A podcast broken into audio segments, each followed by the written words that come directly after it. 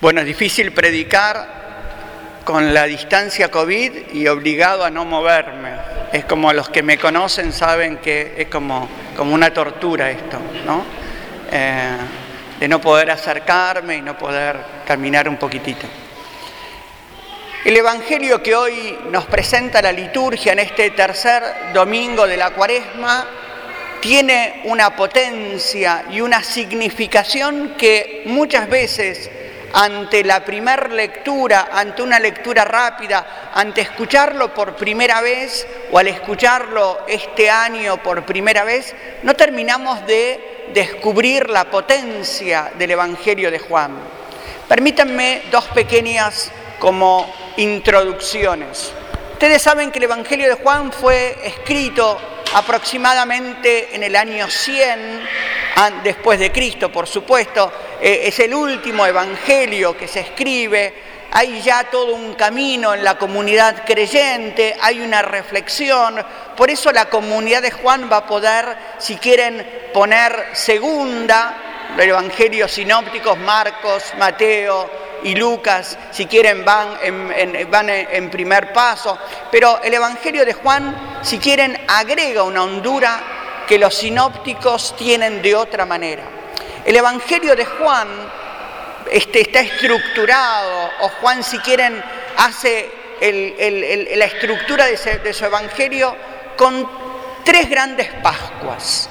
Juan va a mostrar que Jesús celebra tres veces la Pascua en su camino a Jerusalén. En su camino a entregar la vida, Jesús celebra en Jerusalén tres grandes fiestas pascuales. O sea, nos está hablando de los tres años que comparte Jesús con su comunidad. Y es interesante porque en cada Pascua sucede algo específico y central.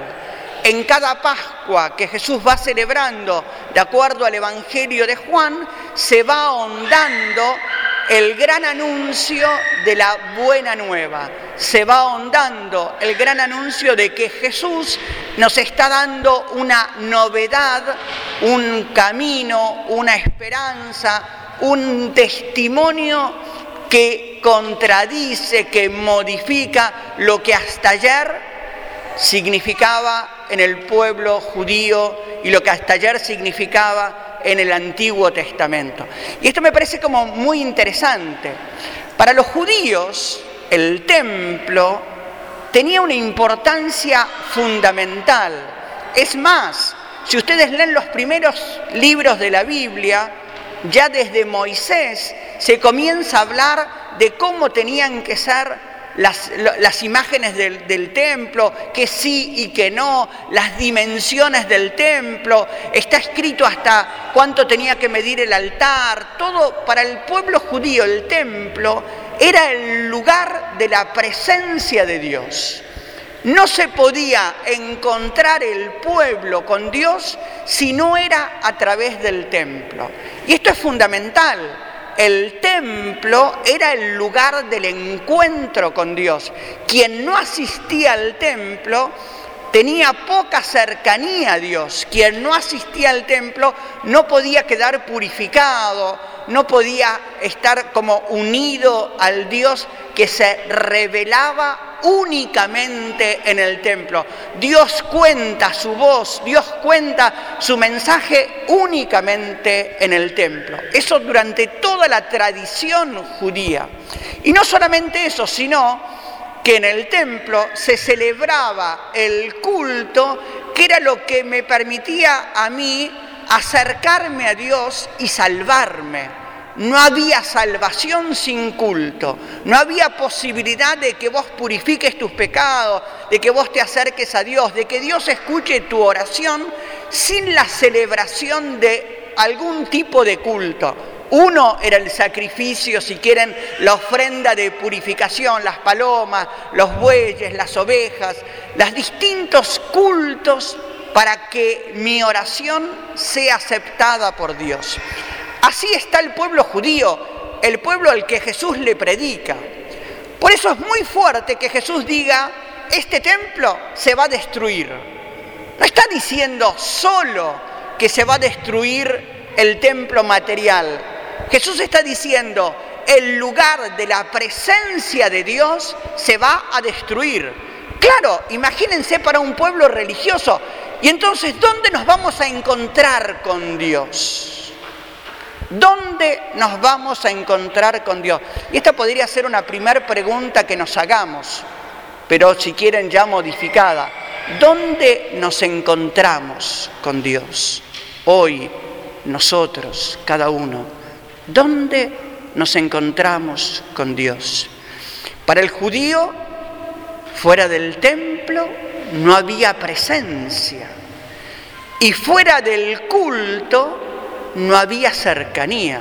Y Jesús dice, este templo se va a destruir y el culto que ustedes celebran han transformado este lugar en una casa de comercio, han profanado lo sagrado del encuentro. Jesús les dice a los judíos, dice Juan, Juan no va a hablar de sumos sacerdotes, no va a hablar de los, de los escribas, no va a nombrar a los fariseos. Juan dice los judíos porque le está hablando a toda la religión hasta ayer de Jesús, le dice, miren, donde ustedes buscan a Dios será destruido y lo que ustedes hacen para acercarse y para celebrar no tiene validez. Es muy fuerte lo que Jesús está diciendo. Pero llamativamente, este mensaje que Jesús le da a su pueblo es un mensaje que también nos da a nosotros hoy. Porque si quieren, hemos maquillado el templo de Jerusalén por los templos de nuestros barrios. Hemos maquillado la liturgia cualquier liturgia con el culto judío. Y muchos han sido formados en que parecería que si vos no venís al templo y no celebrás la liturgia, tienen miedo o la lejanía de me salvaré, no me salvaré, cómo me encuentro con Dios, dónde me encuentro con Dios. Y Jesucristo lo primero que va a decir es esto, destruyan este templo y yo lo voy a reconstruir en tres días, porque yo soy el templo. Lo que Jesús va a decirle es que ya no existen templos para el lugar del encuentro, existe una persona para el lugar del encuentro con Dios. Jesús va a decir, lo que ustedes encontraban en el templo, ahora tienen que encontrarlo en el vínculo conmigo. Y esto nos está diciendo Jesús a nosotros hoy. Miren, no busquen a Dios en el templo, búsquenlo en la persona de Jesús.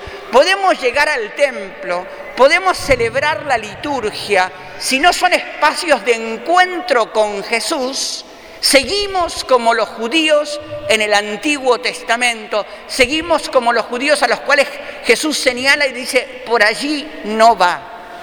Y el culto que nos acerca y nos purifica, ya no es el sacrificio de palomas y de bueyes. El culto primero es la entrega de su propio cuerpo, la ofrenda de su propia vida. Y encontrarnos con Jesús es optar por también nosotros ofrecer nuestra vida. No hay culto verdadero sin ofrenda de la vida. El culto al cual somos invitados es, así como yo ofrecí la vida, ofrézcanla ustedes. Por eso hoy podríamos preguntarnos, ¿dónde nos encontramos con Dios? ¿Cuál es el nivel de nuestra ofrenda?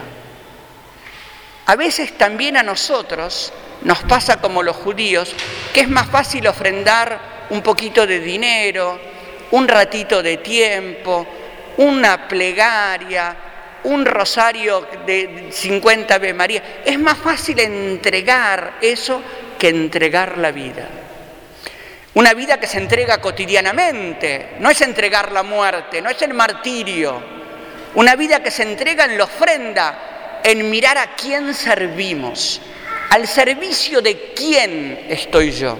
Está bárbaro al servicio de tu mujer, de tus hijos, al servicio de tu familia es un círculo muy pequeño.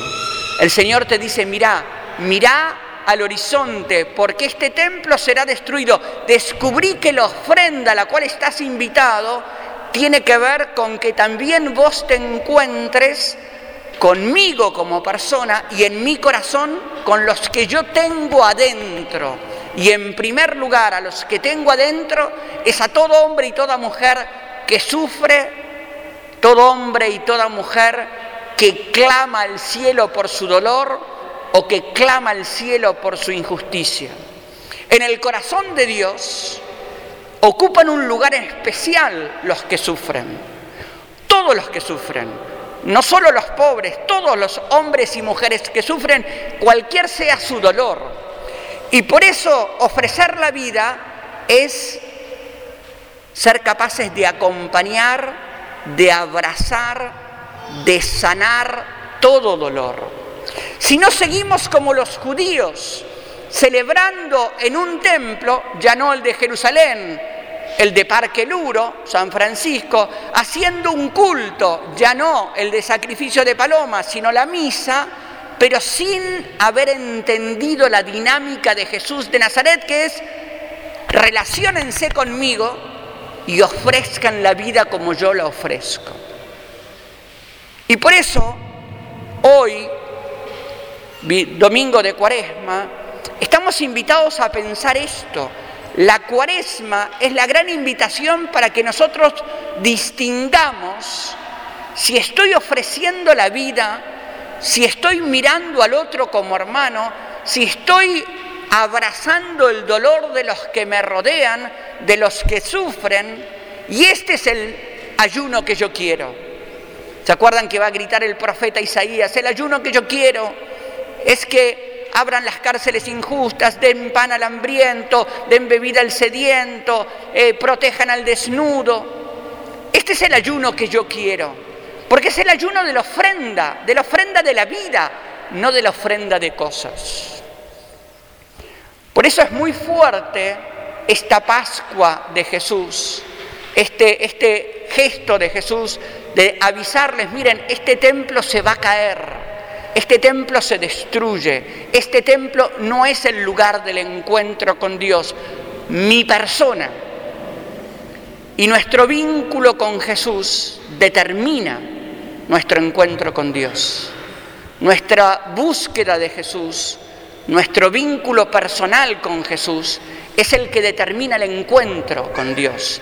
Y nuestra ofrenda de vida es el que determina el culto verdadero o seguimos en cultos que no agradan a Dios y en cultos que terminan siendo vacíos. Jesús destruyó la mesa de los cambistas, volteó y sacó con un látigo a los vendedores de bueyes y los que cambiaban monedas. La historia nos echará del gozo de Dios si no somos capaces de descubrir la hondura a la cual somos invitados, al ser invitados a ofrecer la vida, al ser invitados a entregar la vida, al ser invitados a meternos en la misma dinámica de Jesús, para también nosotros seguir sus huellas. Recordemos, y termino, que el itinerario que Jesús nos ofrece vivir, que es el itinerario de la fe, tiene que llevarnos y tenemos que descubrir que vamos avanzando en la medida que vamos descubriendo que estamos más al servicio de los que sufren. Cuanto más cerca estemos de los pies de los que sufren, más habremos entendido el mensaje de Jesús. Y cuanto más lejanos estemos de los que sufren, más nos habremos quedado en el culto vacío, en el templo de piedra, en la incapacidad de descubrir el mensaje de Jesús. Que así sea.